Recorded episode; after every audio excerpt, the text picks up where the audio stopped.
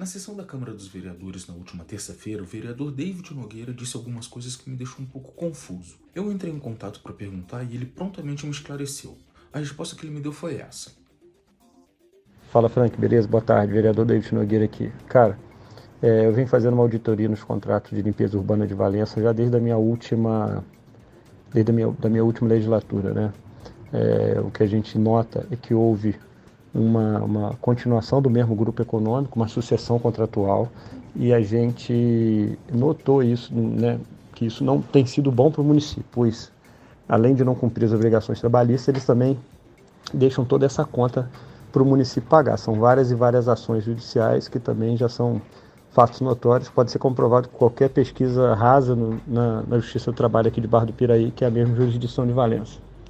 Isso veio chamando a minha atenção. É, e eu né, com meu dentro da minha prerrogativa de vereador, eu sempre busco algumas informações através de requerimentos legislativos e sempre peço os processos de pagamento.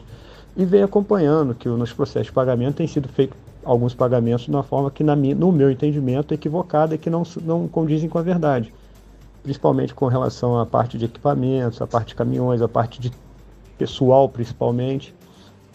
E notei que alguma. E pedi também a cópia integral da licitação, do contrato, né, do pregão presencial que foi feito, que essa empresa, Atitude Assessoria Ambiental, foi a vencedora. E, para minha surpresa, cara, várias rubricas ali não, não estavam condizentes com o contrato. Vou, a que chama mais minha atenção é, são 70 varredores na cidade de Valência e a gente faz uma pesquisa também. Eu fiz uma pesquisa com a minha equipe e existem vários lugares cobertos e que não, não conseguimos enxergar esses 70 varredores. Outra que chamou a minha atenção foram as despesas de pagamento de aluguel do galpão, de conta de luz, IPTU, é, telefone, do, da, das secretárias da empresa, o que não está no objeto também da licitação do contrato. Você ter uma noção, só essas duas rubricas dão mais de 250 mil reais, o que no final do ano, um contrato né, de um, de um contrato não é de um ano, tá? Mas eu estou fazendo assim a, a parametrização do ano dá mais de 2 milhões e meio, quase 3 milhões de reais, né? Então, isso é injusto com a cidade, são fortes indícios de desvio né, do, do, do, do contrato. E agora é aprofundar a investigação para saber o que está acontecendo, junto com o auxílio do Ministério Público, Tribunal de Contas. Tá bom?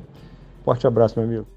Primeiramente, eu gostaria de agradecer ao vereador por prontamente ter me respondido e gostaria de deixar também um espaço aberto para caso mais alguém queira se manifestar sobre esse assunto, é só entrar em contato aqui pelo Instagram ou por esse e-mail que está aparecendo aqui embaixo.